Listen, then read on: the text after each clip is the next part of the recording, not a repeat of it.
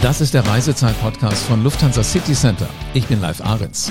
Wenn ich Saudi-Arabien höre, dann denke ich an Mekka oder an die Pilgerfahrt Hajj.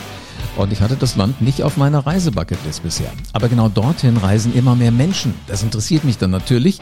Und ich frage heute mal nach, wieso? Wie erkundet man das Land am besten? Ist das eher ein Kultur- oder ist das ein Badeurlaub? Und was muss jeder wissen, der nach Saudi-Arabien reist? Dazu jetzt im Reisezeit-Podcast Mario Böhler von der Agentur LMG. Er promotet Saudi in Deutschland, in Österreich und der Schweiz. Und ich bin sehr gespannt, was er uns heute alles über dieses Land erzählt. Hallo Mario. Hallo, grüß dich live. Jetzt bin ich wirklich gespannt, äh, mit dir so eine Reise zu machen in eine Gegend, die mir wirklich gar nicht so wirklich bekannt ist, aber die extrem spannend klingt. Saudi-Arabien ist ja in den letzten Jahren immer mehr zu einem Land geworden, äh, welches touristisch an großer Bedeutung gewinnt. Und zu Beginn ist es ja bestimmt, naja, interessant, mal so ein paar generelle Infos zu dem Land zu haben. Was sind die wichtigsten Fakten, die man wissen muss über Saudi-Arabien? Also Saudi-Arabien ist wirklich für viele immer noch so ein bisschen schwarzer Fleck auf der Landkarte. Und ähm, dazu sind wir jetzt auch natürlich äh, dabei, gerade Saudi noch stärker zu promoten und auch eben zu sagen, was sind die wichtigsten Fakten.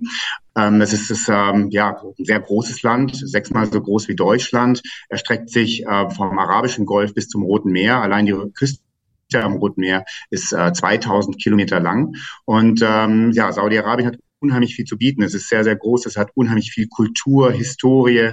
Ähm, es ist ähm, äh, auch ein sehr, sehr junges Land. Ne? 35 Millionen Einwohner, 75 Prozent ähm, der Bevölkerung ist unter 35. Also eine sehr, sehr junge Bevölkerung, ähm, die gerade diesen ganzen Öffnungsprozess, der sich im Land befindet, unheimlich mit anschieben. Und es ist ein toller Vibe in dem Land.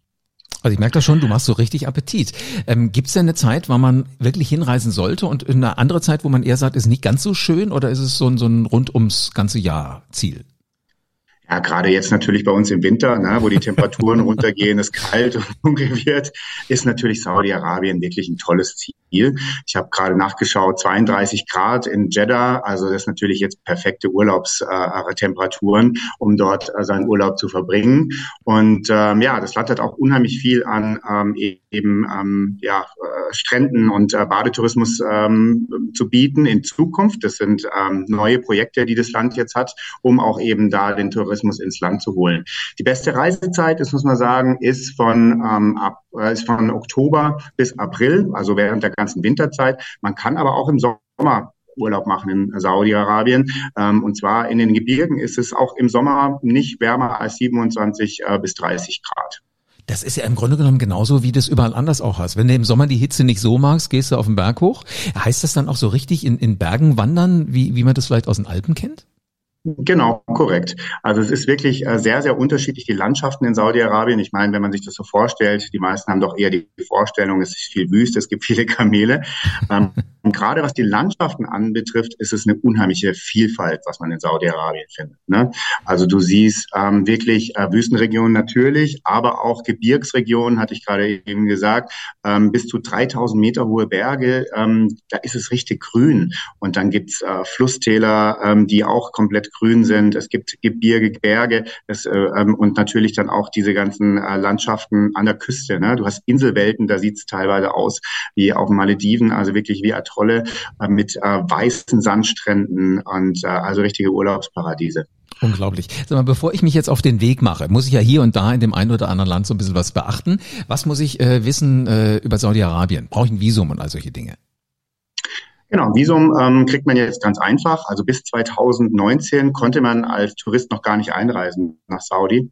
Ähm, die Möglichkeit gibt's jetzt und zwar ähm, hier gerade aus dem Dachmarkt, aus äh, Deutschland, Österreich, Schweiz, äh, kann man ganz bequem mit einem Visum einreisen, was man online beantragt. Ne? Das ist wie so eine Art ESTA-Formular, was es für die USA gibt. Mhm. So macht man das auch in Saudi, kann es beantragen, dauert so ähm, Viertelstunde, 20 Minuten, bis man es ausgefüllt hat und man bekommt es in ein, zwei Tagen dann bestätigt zurück. Habe ich das gerade richtig verstanden? Vor 2019 gab es gar keinen Tourismus in Saudi-Arabien? Genau. Deshalb kann sich auch noch niemand vorstellen, wie das ausschaut. Ähm, es gibt sehr wenige, die bisher dort waren. Aber gerade jetzt ist es natürlich für die, die immer wieder nach was Neuem suchen, die eine neue, äh, die ein neues Land kennenlernen möchten, da ist Saudi-Arabien genau richtig. Ähm, da gibt's viel zu entdecken und ähm, ja, ähm, die, ähm, es gibt immer wieder dort interessante äh, Dinge, die man, äh, die man sehen kann, die bisher noch gar nicht auf, auf äh, im Kopf waren, in den Köpfen waren. Ne? Da gibt es Orte, die, von denen hat man noch nie gehört. Ja. Die werden jetzt immer, immer mehr in die ähm, auf die touristische Landkarte kommen. Und äh, ja, da äh, möchte ich nachher auch noch mal ein bisschen mehr dazu erzählen. Unbedingt. Ich bin absolut neugierig. Aber vorneweg vielleicht noch mal eine Kleinigkeit. Mich interessiert natürlich auch, was so die Besucher vor Ort erwartet. Jetzt hörst du ja immer mal, auch gerade, ich habe so ein bisschen rumgefragt vorher mal so in meinem Bekanntenkreis, was denkt ihr, wenn ihr an Saudi-Arabien denkt oder wenn ihr das hört? Und da höre ich immer noch, Frauen äh, seien dort eingeschränkt und der Alkoholkonsum ist verboten. Stimmt das oder sind das äh, nur noch die Dinge, die wir im Kopf haben? Also eins stimmt, und zwar Alkoholkonsum ist verboten. Man kann ihn nicht einführen, man kann ihn dort auch nicht konsumieren. Auch in den Hotels äh, gibt es keinen Alkohol. Alkohol gehört einfach nicht in die Saudi-Kultur hat es noch nie gehört. Und ähm, deshalb ist, wenn man das Land richtig erkunden will und richtig erfahren will, dann ähm, gehört auch dazu, dass es keinen Alkohol gibt. Mhm. Und ähm, das, das ist richtig. Was nicht richtig ist und ähm, was äh, sich komplett äh, geändert hat, ist ähm, eben die Einschränkungen, was die Kleidung anbetrifft. Ähm, es, es, gibt ähm, kein Kopftuchgebot mehr, äh, kein Abaya-Gebot. Also man kann ähm, wirklich alles, was schulterbedeckt ist, was kniebedeckt ist, alles tragen. Und das gilt sowohl für die Frauen als auch für die Männer. Also man kann sich ganz ungezwungen durch das Land bewegen. Man sieht, zwar muss man schon klar sagen, die ältere Generation, die Damen auch noch voll verschleiert, volles Programm. Ne?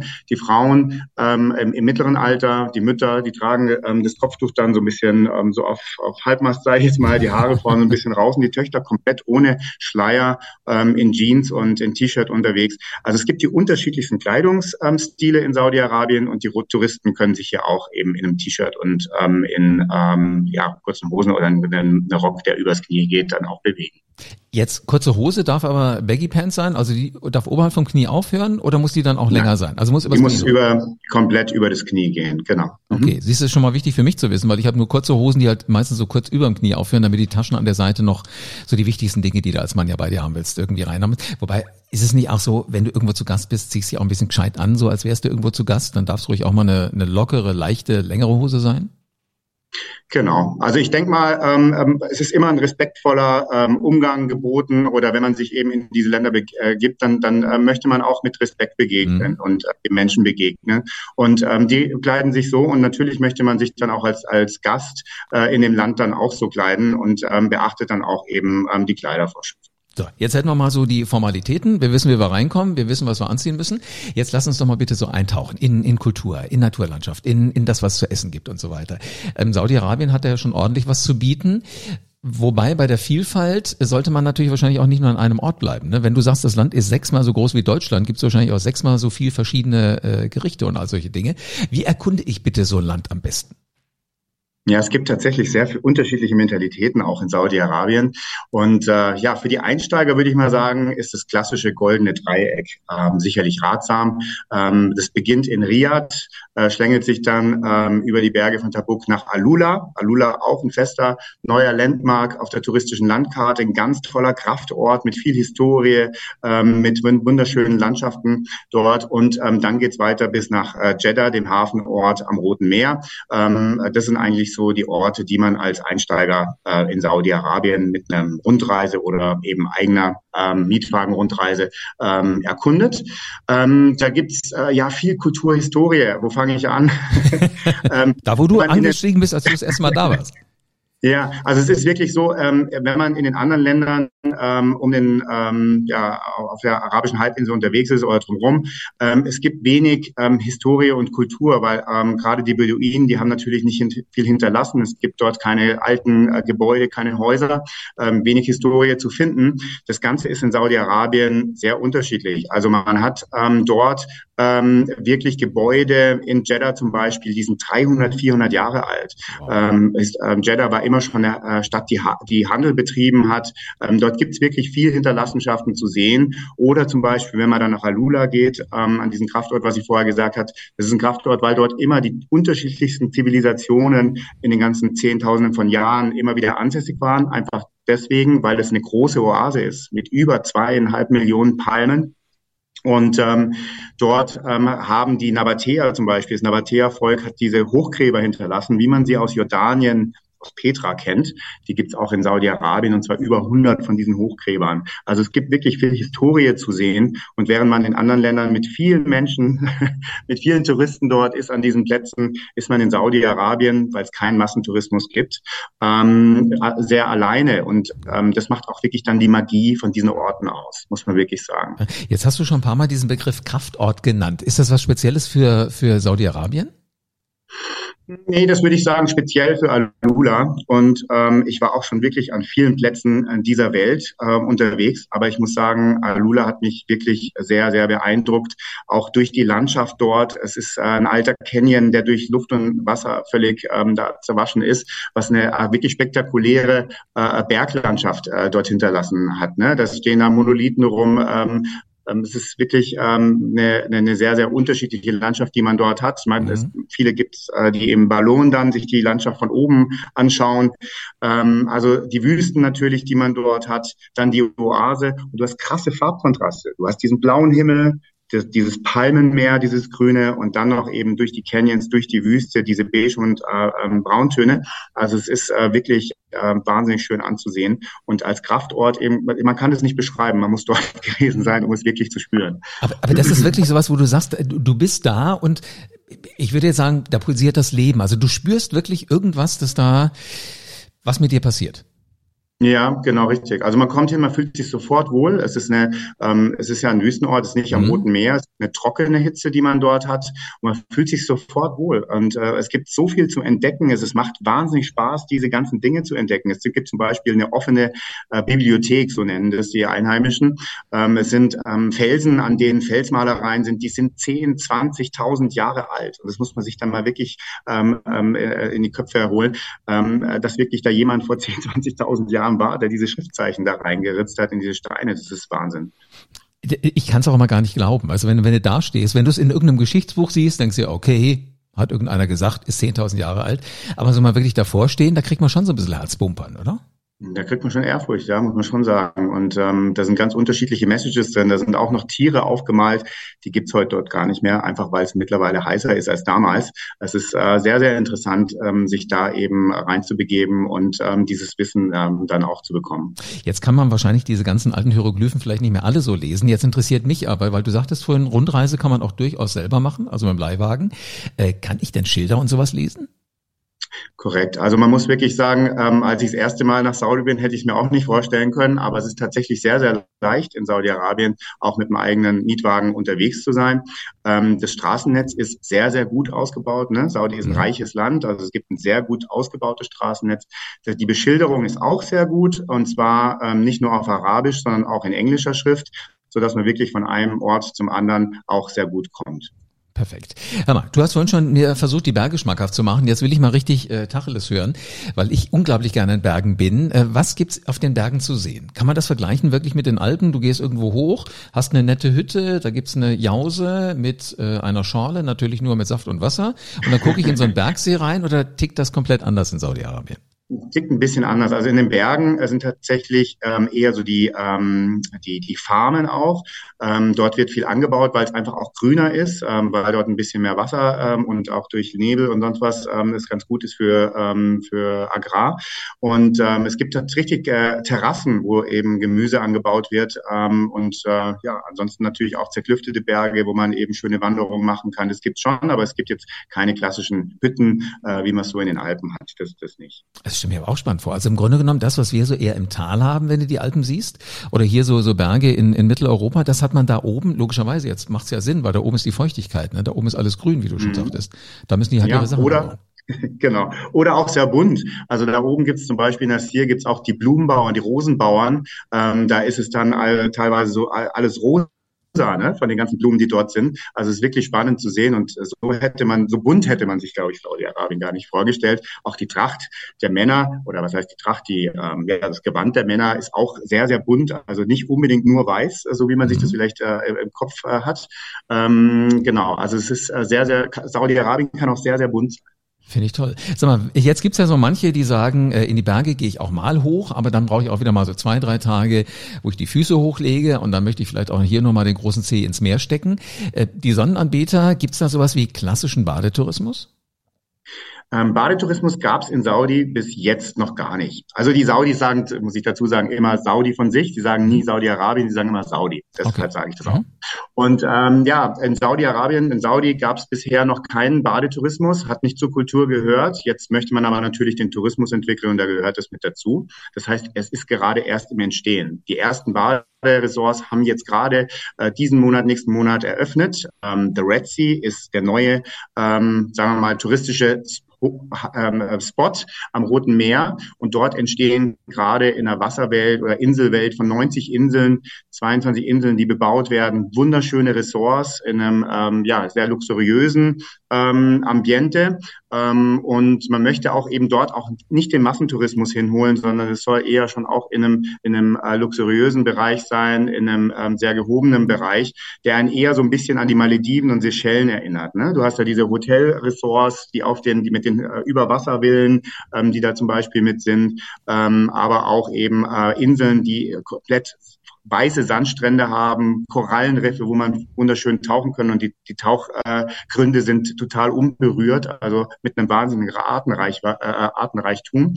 Dann auch ähm, an Land Wüstenregionen, wo die Ressorts in die Dünenlandschaft mit eingebettet ist. Du hast Bergregionen auch dort wieder, wo Hotels in den Stein, also die Apartments in den Stein reingetrieben sind mit kleinen Pools davor. Also unglaublich, was da gerade entsteht und unglaublich, was für eine Vielfalt eben man dort zusammenbringen kann in einer relativ kleinen ähm, Umgebung. Ist ja Wahnsinn. Das klingt wirklich nach hektischer Betriebsamkeit, wo überall so ein bisschen gewerkelt wird. Ähm, Mario, wenn wir ein bisschen in die Zukunft gucken, wie äh, wird sich das Land entwickeln? Ja, das Land hat ein Riesenpotenzial, wenn man den Tourismus anbetrifft äh, an, an, oder anschaut. Mhm. Und ähm, das wird in den nächsten Jahren unheimlich steigen. Ne? Also wir tun da auch unser, ähm, ähm, wir tun da natürlich auch unser Beiwerk da, dazu, das Land bekannter zu machen und den Tourismus ähm, äh, größer zu machen.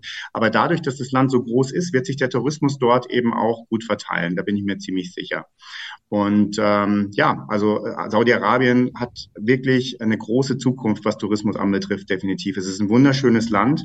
Die Menschen sind unglaublich herzlich. Also das ist, was mich neben den Landschaften immer am meisten fasziniert hat. Die sind sehr offen, die gehen auf einen zu, die sind neugierig und das ist ein ehrliches Interesse auch, ähm, was man an einem hat. Sprechen sehr gut Englisch, die Saudis.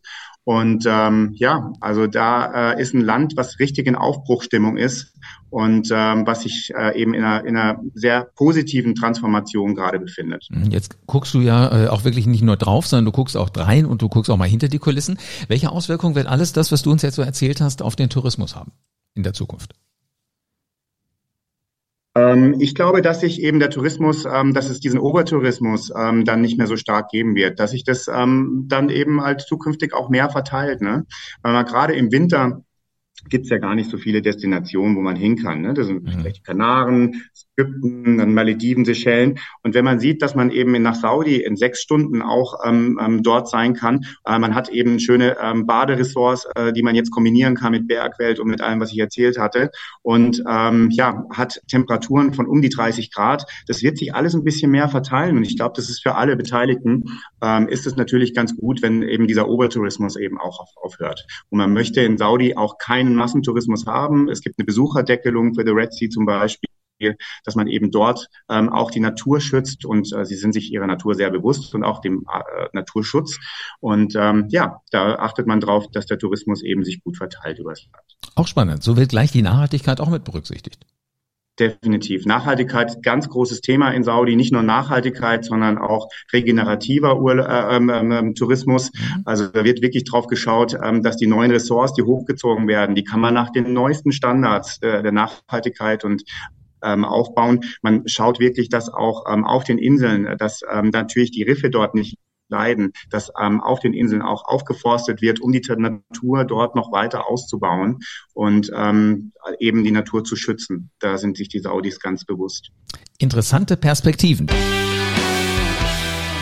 So, Appetit gekriegt? Hier ist für alle, die immer gerne die Nase vorn haben, das ideale Ziel für die nächste Reise. Saudi oder wie wir hier noch sagen, Saudi-Arabien.